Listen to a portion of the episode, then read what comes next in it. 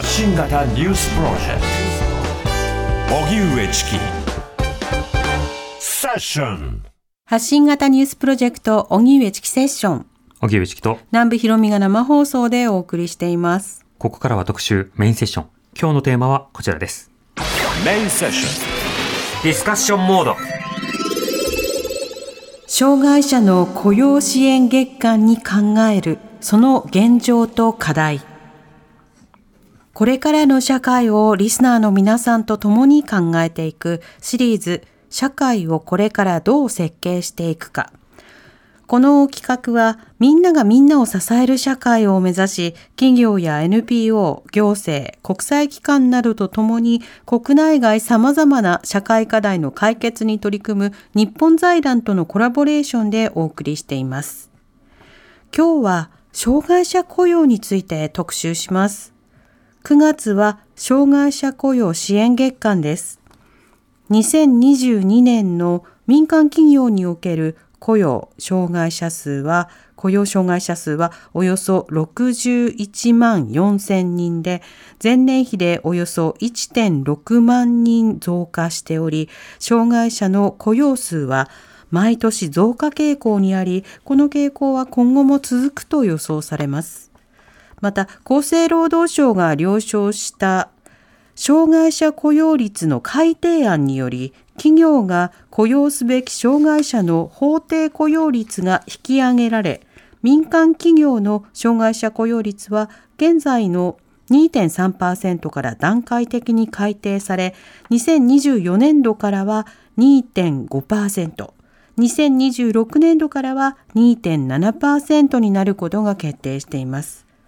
数字上は障害者の雇用が増加状況にある中でその実態はどうなっているのか本当に多様性ある職場環境は整備ができているのか今日は実際に障害者の方々と共に働いている方々と考えます。では、ゲストをご紹介してまいります。リモートでご出演いただきます、法政大学現代福祉学部教授の辛坊聡子さんです。よろしくお願いいたします、辛坊さん。よろしくお願いいたします。はい。お願いします。さて、まず、辛坊さんに基本的なところから伺いたいと思うんですが、え障害者の就労支援月間ということになっています。え最近の現在の障害者雇用というのはどういうふうな状況になっているんでしょうか？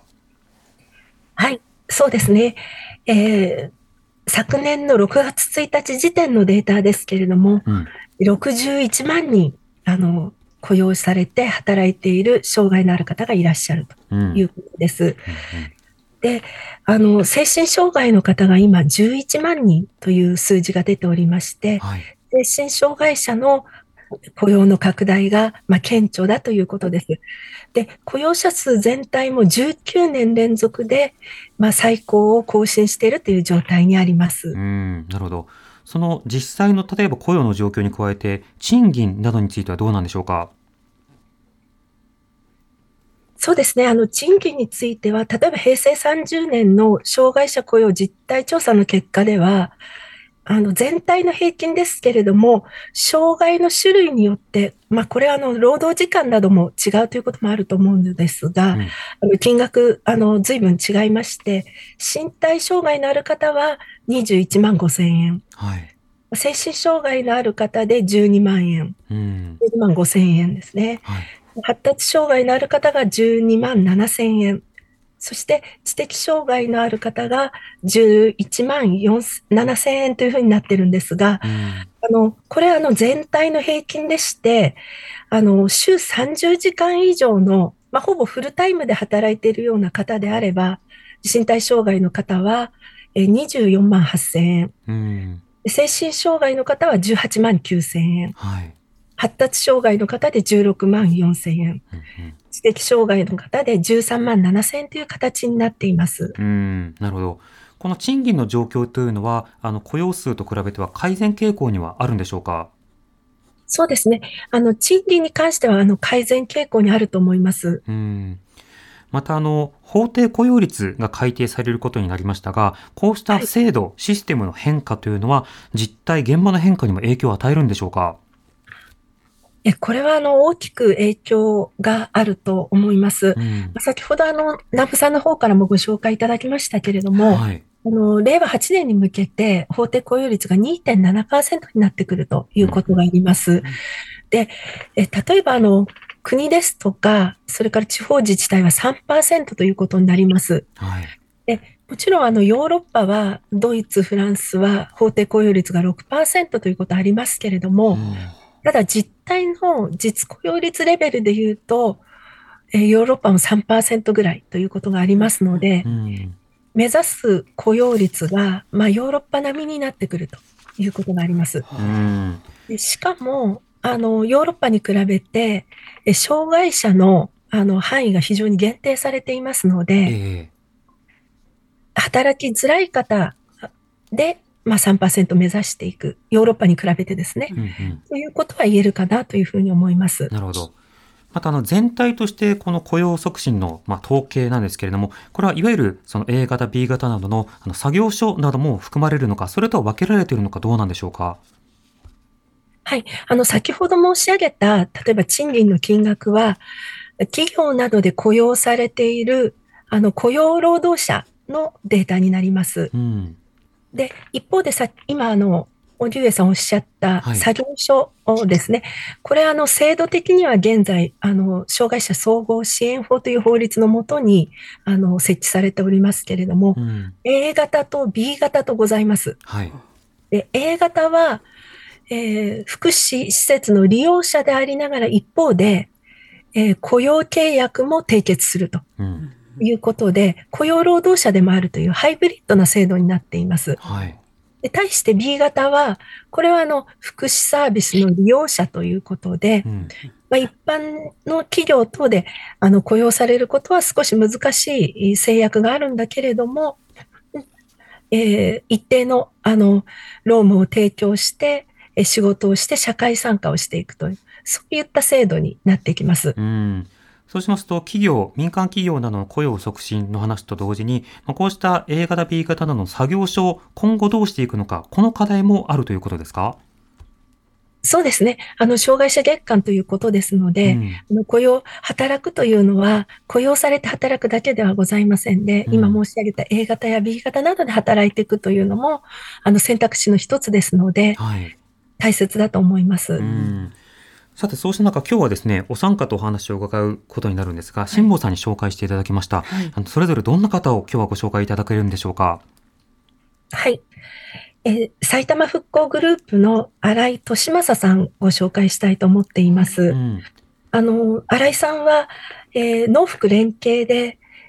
農福連携という形で、しかもですね、働くことに困難を抱えている様々な方、障害者だけではなく、後からお話があると思うんですが、はい。そうした方たちに、市場市場原理に基づいた通常のビジネス的な手法で生活と、そして仕事をの場を作り出していると。まあそういった方で、うん。しかもあの日本で唯一の国際的なオリーブオイルのコンテストで金賞も受賞されていて、はい、あの利根川の河原のオリーブ畑があのあるんですけれども、うん一緒に働く障害のある人たちとこのあの利根川の河原がこうオリーブ畑になることを心から信じているソーシャルファーマーだと思います。うん今日は新井さんをはじめお三方紹介していただきましたので、それぞれにお話を伺っていきたいと思います。では、辛坊さん、ここまでありがとうございました。ありがとうございありがとうました。ございました。では早速ご紹介いただいた一人目、お話を伺っていきたいと思います。えー埼玉復興グループ代表の、えー新井利正さんにつながっています。はい新井さん、こんにちは。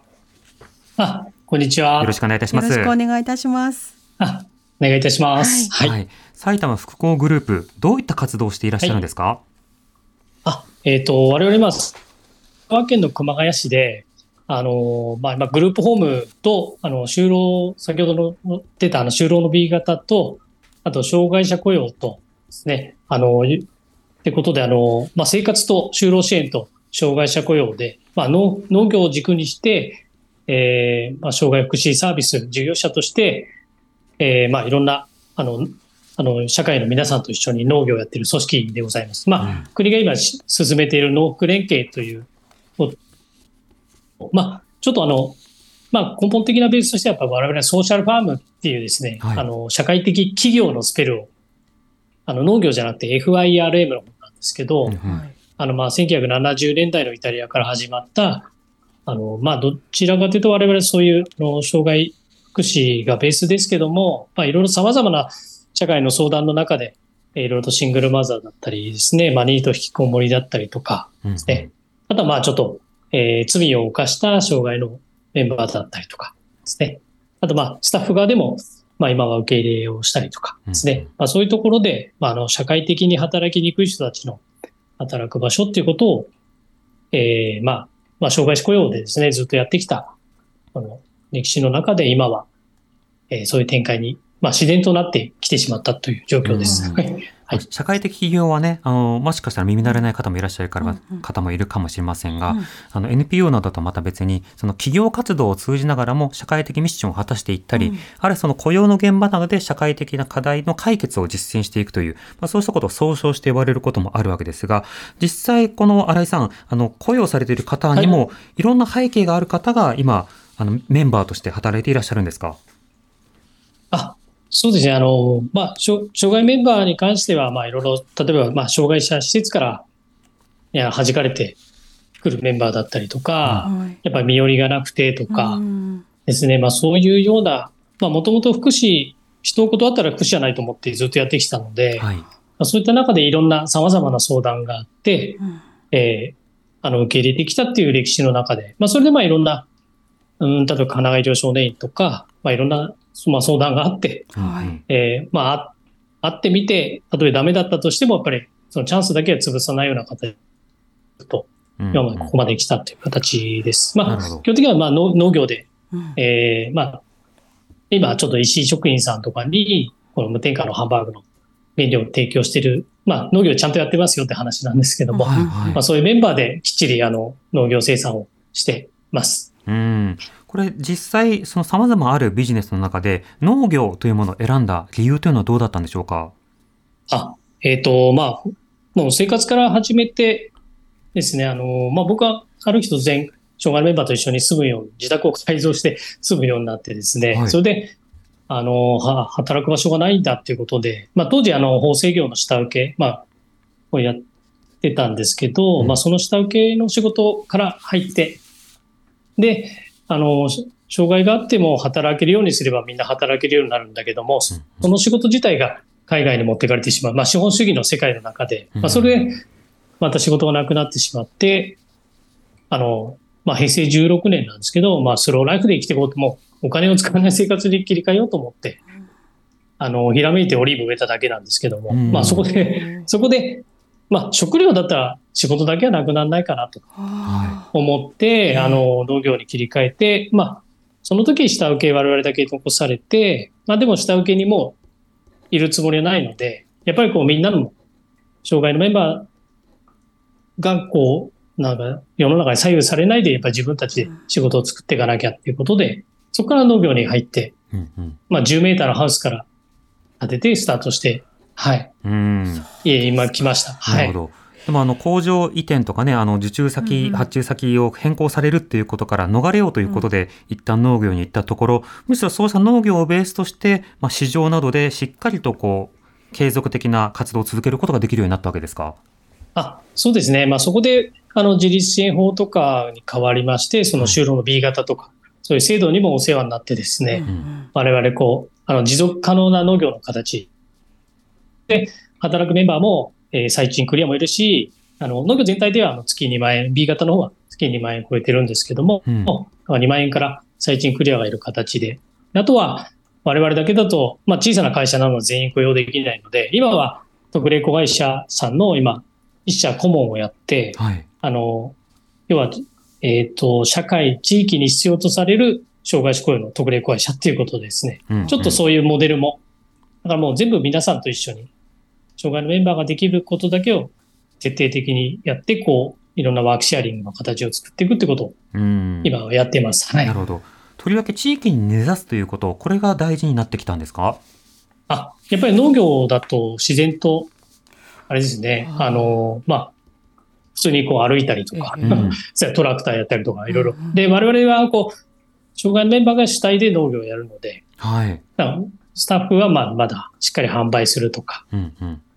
えっ、と、栽培技術を身につけるとかってことで、まあ役割分担の中でやってきてるので、うん表舞台はどっちかというとみんながですね、こんにちはみたいな感じでややりながら、まあ、農家さんがもうこれからいなくなってしまう時代なので。はい。えー必要とされる、やっぱり地域に、ような形では、は今、展開できてはおります。はい。うんむしろますます地域に必要となっている、うん。まあ、労働や福祉のあり方だと、えなおかつ地域との連携であるとか、地域の方とのコミュニケーションというのもより活発化しているという話もあの事前に伺っています。ではそのあたりの話と今後の課題について新井さんに伺いつつ、残りお二方についてもこれからお話を伺っていきたいと思います。まもなく5時になります。TBS Radio 荻上荻上チキセッション今日のメインセッションは社会をこれからどう設計していくか障害者の雇用支援月間に考えるその現状と課題というテーマでお送りをしていますえ本日のゲストの法政大学現代福祉学部教授の辛坊聡子さんにご紹介いただきまして、え埼玉復興グループだ代表新井利正さんにお話を伺っておりますはい。新井さん、あの、5時台も少しお話を伺いたいと思うんですけれども、はい。よろしくお願いします。お願いします。はい。さて、こうした、はい、本当に幅広い方々と働いている中で、今、あの、障害者雇用を増やしていこうという、まあ、そうしたことを考える月間となっています。実体験も踏まえて、今後、どんな課題がある、あるいはどんなことを知ってほしいとお感じですか？あ、えっ、と、まあ、いろいろと今、障害者雇用のなんか受け入れビジネスみたいなあの、やっぱり新しい流れ、日本の流れとしてはあると思うんですけど、うん。まあ、それをやっぱりこう、逆にこう、人がいなくなってしまう地域、まあ、その、まあ、わかりやすく言うと都会だけでそういう話す、ことをやるんではなくて、やっぱり地域に分散してできない企業さんと障害者雇用がしっかりできる、例えば中小企業の皆さんとか福祉の方々と一緒にコラボレーションする形、まあ、要は、えー雇用率だから雇うんではなくて、まあ、その、えっと、まあ、雇わなきゃいけないんであれば、やっぱりその、それをちりこう、社会的投資に切り替えながら地域を支えるような障害者雇用で、その、企業さんの企業価値が上がるようなことをやっぱりやっていくべきかなとですね。まあちょっとそういうスタイルを今、熊谷市では作ってあるので、うん。はい。まあ、そういう形で、あの、まあ、いろんな雇用率だけ、あれるんではなくて、うんあの、まあ、本当に、まあ、なんだろう、本当に地域で生き、一緒に生きるっていうですね、うん。うん。そういうふうな障害者雇用を、まあ、僕らはやってます。で、それ、が、あの、あの、壁、まあ、やっぱ垣根とか壁がない世界に持っていきたいなっていうのは、我々のスタンスでですね。うんうん。もう単純に農業、本当にやれるだけで、まあ、やれない地域から見たら、きっちり戦力になる。はい。普通、普通にですね、普通の社会の中でいるだけなので、うんうんはい、そういう社会を作っていくのが、まあ、ソーシャルファームの役割かなと思って。うんうん障害者まあ雇用率を。増やすとか枠を獲得するという形ではなくて共に実は社会問題など、新しい、まあ、市場などを作れる仲間なんだという見方が欲しいということですか？あ、そうですね。そこが、やっぱり我々は半分税金が入っている企業でも役割だと思ってますし、うんそれぞれ皆さんの障害者年金とか、まあ、生活保護とか、やっぱり社会の中で皆さんのお世話になってるんであれば、しっかり社会貢献する側に、障害があっても社会貢献する側に立つべきだと思うし、うん。そういうことをやるのが福祉施設の役割だと思うし、えっていうことを、やっぱり考え方をしっかり、まあ、いろんな雇用スタイルとか、あの、A とか B とか、あの、特例会社とかいろいろあると思うので、えうん。そういうことではなくて、やっぱり、うん、まあ、人として、やっぱり地域の中で活躍できるようなことを支えるのが、障害者雇用かなと思ってます。うんうんあの新井さんとはここでお別れとなりますが、新井さんありがとうございまありしたがとうございはい、ました。ありがとうございました。はい。えー埼玉復興グループの代表新井利正さんにお話を伺いましたさて、えー今日はですね、あのもとも辛とはい辛坊さんにはいお三方紹介していただいて、で辛坊さんは冒頭であのお別れする予定だったんですが、あのこの後もお付き合いいただけるということで改めええて辛坊さん、はい。はいご紹介ありがとうございましたそして、はい続いて紹介していただけるのはどういった方なんですか？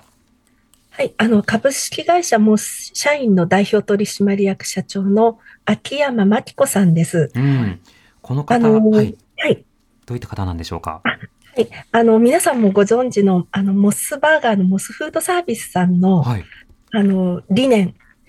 これが、あの、感謝される仕事をしようっていう素敵な理念なんですけれども、はい。これは、あの、障害者雇用でも実現されようとしている方です。であの、ご紹介しようと思ったのは、織姫という、あの、はいロボットを導入されていて、オリ、オリーさんが作ったうんあ、そうです、遠そうです。隔操作ロボットですね。はい。あの、モスフードサービスさんらしいホスピタリティを追求しながら、その織姫ロボットととのこう店舗でのうんうんあの体験、そういった新しい価値を生み出されていて、で、それでいてそのリモートワークを社会に広げられるような、まあそんな先駆者のような方です。あうんあ。では、つながっていますので、はい伺っていきたいと思います。秋山さん、よろしくお願いします。はい。ありがとうございます。株式会社も社員の秋山と申します。よろしくお願いいたしお願ます。いしますお願いします。あの、今、紹介がありましたけれども、モス社員さん、どういった会社なんですか？あ、はい。えっ、と、辛坊先生のおっしゃった通りですね、モスバーガーチェーンを運営しているモスフードサービスの、えー特例子会社になります。うん。はい。そこで、今回、その、オリーさんの作った織姫を使って接客してるんですか？はい、そうですね。あの、お仕事の、まあ、一つなんですけれども、はいあの、他には、あの、東京の本社で事務をしている障害者のメンバーもいますし、うんうんあとは、えーリアルの店舗でですね、あの、働いている障害者メンバーもおりまして、うんで、えっ、と、その中で今度、オリーさんとコラボさせていただいて、オリ姫を店舗で、えー導入させていただきました。ああ。あの、織姫を使うことになった経緯というのはどういったものなんですか？あ、はい、そうですね。あの、導入した時、ちょうど2020年だったんですけども、はいまあ、コロ、コロナ禍だったんですね。で、あの時に、あの、やはりソーシャルディスタンスという言葉がすごく使われていて、まあ、あの、社会的要請でもありましたのでうん、まあ、そういったところの中で、どうやって仕事をリモートワーク化していくかっていうところがちょうどきっかけとなりました。まあ、うんただ、一方でですね、あの、外食産業でやっぱりずっと課題になっている人手不足というのもありましたので、うんうん。あの、その時にその吉藤オリーさんと、まあ、モスフードサービスの担当者が出会い、はい。あの、働きたくても働けないえ人たちが、あの、3000万人もいるんだってお話を聞いた時に、うん。あ、これだっていうふうになりまして、うん。まあ、その、障害のある方だけでなく、働きたくても働けない方々との、あの、まあ、仕事とのこうマッチングでうちでできないかっていうところで、はい、織姫を導入いたしました。はい。織姫、あの、実際に見たことがないという方もいらっしゃるかもしれませんが、あの、はい非常にこう、コンパクトで、で、頭と手と、まあ、はい。胸元ぐらいまでの、えーちっちゃなロボットで、白でね。で、そこにそのカメラもついていて、はい。その、えリリモートで操作している方がカメラを通して、その織姫が見てる光景を共有しつつ、織姫を通じて、まあ、会話をしたり、コミュニケーションをしたり、はい。身振り手振りをする。まあ、そうしたアイテムなんですけれども、これを実際に、これ、店舗などでリモートで活用されているということなんですか？はい、おっしゃる通りでですね、うん。一番初めは、えっ、とゆ、ゆっくりレジと言って、はい。お店のレジの横に織姫を置きまして、うん。まあ、そこでこう、リモートで、あの、レジを操作するっていうところから始まって、はい。で、いろいろな、こう、織姫の使い方がありますので、今現在では、あの、原宿表参道店にいますけども、うんうん。そこで、あの、ソフトコールでお客様をお呼び出ししたときに、商品提供を、あの、するような役割で今おります。なるほどしかし、ゆっくりレジというのうんは確かにいいネーミングで、あの、普段私たちが使っているのは割といそいそレジというか、あ の急いでくれないかなっていうのが前提となってますけれども、それ織り込み済みでのコミュニケーションが店舗、店頭で行われるんですすごね。くいいですね。うん。これあの、実際にこう活用していて、あの実際にパイロットになる方の反応などはどうですか、うん使ってる方の反応というのはいかがですか？パイロットの方はですね、あのー初めはですね、あの事務職で実は模試社員に入ってきたメンバーだったんですけれども、はい。織姫を通して接客という新しいその業務に挑戦できたっていうところですごくこう自分の可能性が広がったっていうふうなことを言っているメンバーもいますし、うん。あと、先ほどおっしゃったみたいに、織姫が大変コンパクトですので、はい。あの、織姫自体をいろんな店舗に出張、織姫出張と言ってますが、うんうん。して、はい。そしてその地方のあのお店に時々お邪魔して、そこでこう接客をするっていうような、こう、自分が動かなくても、あの、いろんなとこに行けるっていう体験ができるっていう、すごくやりがいを、あの、感じているメンバーもおります。うんうんそして織姫が1台あれば、あの、パイロットがシフト制でこう入れ替わっても働くことができる。あある種、仕事をシェアできるのも特徴ですよね。あはい、おっしゃる通りですね。長時間働けないメンバーもいますので、うんそこをシフト制でお互いに補うというところと、あとは、あの、メンバーが多くいることによって、一人ではないっていうその安心感。うんなので、パイロット同士の交流会などもしております。ああ、交流会っていうのはどういった雰囲気なんですか、どういった雰囲気本当に普通にウェブでみんなでこう、わちゃわちゃと、うんうん そうですね。あの雑談して、あと、こんなお客様が今日来たけどどうやって対応した？とか、なんかそんなこととか。はい、そうですね。うんはい、そんなこともしてまおす。客さんの反応というのはどうでしたか、あ、はい、ありがとうございます。あの、正直ですね、これはあの、初めからうまくいってるというところはなかなか難しかったんですけど、やはり、あの、お客様は、あの、レ例えばレジにいいた時に人がいるところを、やっぱりこう、瞬時に、うん。こう、行かれてしまうって傾向はあると思うんですけれども、うんやはりこう、だんだん織姫が声を発信してご挨拶をしたりしていくと、はい。少しずつ興味を持ってきてくださって、うんで、あの、だんだんその常連さんができてきたりして、お客様の中でこう広がっていくっていうのは、あの、少しずつ感じてきました。特にうん。外外国の方とかはすごく興味を持って、あの、すごく話しかけてくださってますうね。ん。この障害者雇用支援月間ということですけれども、知ってほしいことや力を入れたいことなど、今後秋山さんいかがですか？あそうですね。あの、まずはですね、障害のある方もそうですし、あとは織姫の導入の時に、やはり障害のあるメンバーだけでなく、そうではない理由で外出困難な方、例えば育児とか介護とか高齢者とか、そういったこう誰もがあのやりがいを持って働けるっていうところを、まあ企業としては一つあの職域開拓としてしていくという、まあミッションがあると思っています。うんで、一方で、あの、まあ、その、コストのところで、やはり企業として、えーペイしていくためには、まあ、どうしていくかっていうところは、今とてもこう、チャレンジングうんうなん取り組みだと、あの、モスとしては考えていますが、これを続けていきたいなと思ってます。そうですね。持続可能なために、しっかりとはい給料を払いながらも収益を上げられる、まあ、モデルというものを作っていきたいということですね。はい。うん。わかりました。秋山さん、ありがとうございました。はい。ありがとうございましありがとうござた。いました。えー株式会社モス社員代表取締役社長の秋山真紀子さんにお話を伺いました。はい。でもゆっくりレジっていいですねね。えうん、うんねなんかせかせかでもうゆっくりしていってねってうん言えるっていう場所があるという。はい。辛坊さん、あの、秋山さんの紹介もありがとうございました。ありがとうございました。はい、とても素敵なお話でしたがあり、がとうございました。ねえ、あの、辛坊さん、お三方目に紹介していただけるのはどんな方なんですか？もうあの、あまりに有名な方かもしれませんが、はい。株式会社ヘラルボニー代表取締役社長 CEO でいらっしゃる松田孝也さんです。うんはい。改めてどういった方なんでしょうか？そうですね。あの、知的障害のある作家さんたちとこうライセンス契約を結ばれて、うんまあ、主に百貨店さんなんかを中心に、あの、か付加価値の高い、あの、プロダクトデザイン、あの、展開されたり、あるいはアートプロジェクトを企画されたりししてる方で、で、私、あの、最近、高島屋さんとコラボされている、あの、ライフプラスデザインという、あの、好きと暮らそうだったと思うんですが、そのフライヤー拝見して、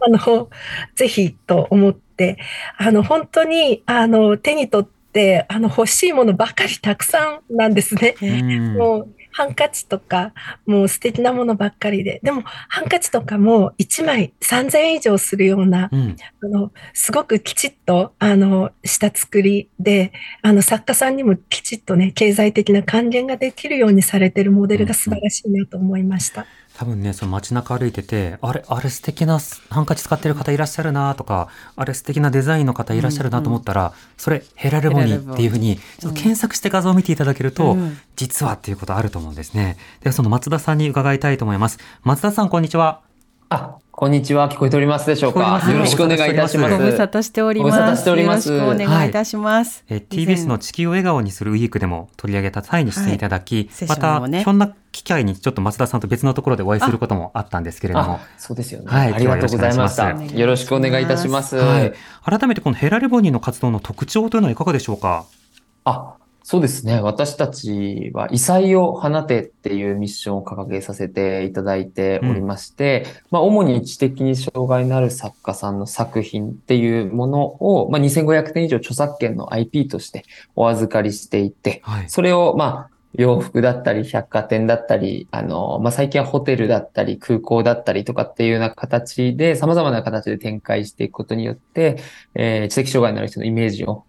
変えていくようなことに挑戦しているスタートアップという形ですかね。はい。うん今話されていたその著作権のある IP、これはどういった意味なんですか？あ、はい、そうですね。私自身も4つ上の兄貴が重度の知的障害を伴う自閉症だったってこともありまして、もともと私の4つ上の兄貴が、まあ、素晴らしい作品をやっぱ25の時に見た時に、ものすごい感動して、なんかこれを福祉貢献って文脈じゃなく、純粋にただ美しいものとして世に出せたら、すごく、あの、価値のあるものなんじゃないかというふうに思って始めました。で、それを、例えば私の兄貴だったら、来月までに新作を書いたら50万円とか、なんかそういう納期に縛られるモデルじゃない形で、はい。あの、ビジネス展開をしたいと思った時に、知的障害のある作家さんの作品をデジタルアーカイブ化させていただいていて、そのデータっていうものをお預かりして、そのデータをまあ、いろんな企業さんに貸し出したりだとか、あービジネスとして展開していくっていうようなあーモデルの著作権ビジネスという形になってます。うんそして IP というのは知的財産なので、まあ、そうしたデザインをしっかりとビジネスにこうしていくために、まあ、活用していくということになるんですね。うん、まさにおっしゃる通りですね。うん。そしてたびたびこのヘラルボニーの団体としては、え我々は支援しているのではないと、支援されているのだというふうに説明されています。これはどういったことでしょうか？あ、そうですね。やっぱり私たち自身は、なんでしょう、知的障害がある人みんなみんなアーティストなのっていうわけでもやっぱなくて、やっぱりその純粋に、やっぱ金沢の21世紀美術館のチーフキュレーターが会社の顧問にいて、まあ、その人がやっぱり最終決定権を持ちながらいろんなあキュレーションを担当してるんですが、なのでやっぱり素晴らしい作品が、なんでしょう、あるんだけれども、フェアな状態で認められるっていうことをしたいというのがありまして、うん。やっぱり自分が本当に仮に作あの、K ヘラルメンと契約している作家さんと同じ実力だったら、自分は何でしょう ?SNS をやったりとか、あの、企業にアポ取ったりとかって、まあ、開拓するってこと結構できるけど、やっぱり作家さん自身はすごい同じ実力があったとしても、なかなか自分から発信するって結構ハードルが高いので、そういう意味で実力通りにちゃんと社会に認められていく構造を作りたいっていうのがあります。うん。そしてそういったその様々な知的財産を活用したあの作品、まあ、などを販売していくときに、的確にこう価格をつけていく。あの、しっかりとお金を出せるものにしていく。この工夫というのはどうされたんでしょうか？あ、そうですね。やっぱりでも最初に契約するときはやっぱ親御さんとかも、なんか息子の落書きをありがとうございますとかって結構その、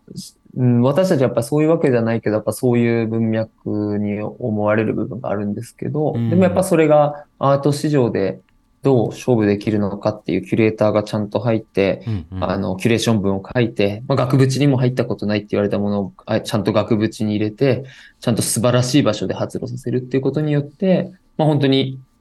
180万とか200万とかそういう形で原画がどんどん売買されていくっていうことも起きますし、うんうんそうするとまあ作家さんに40%が還元されて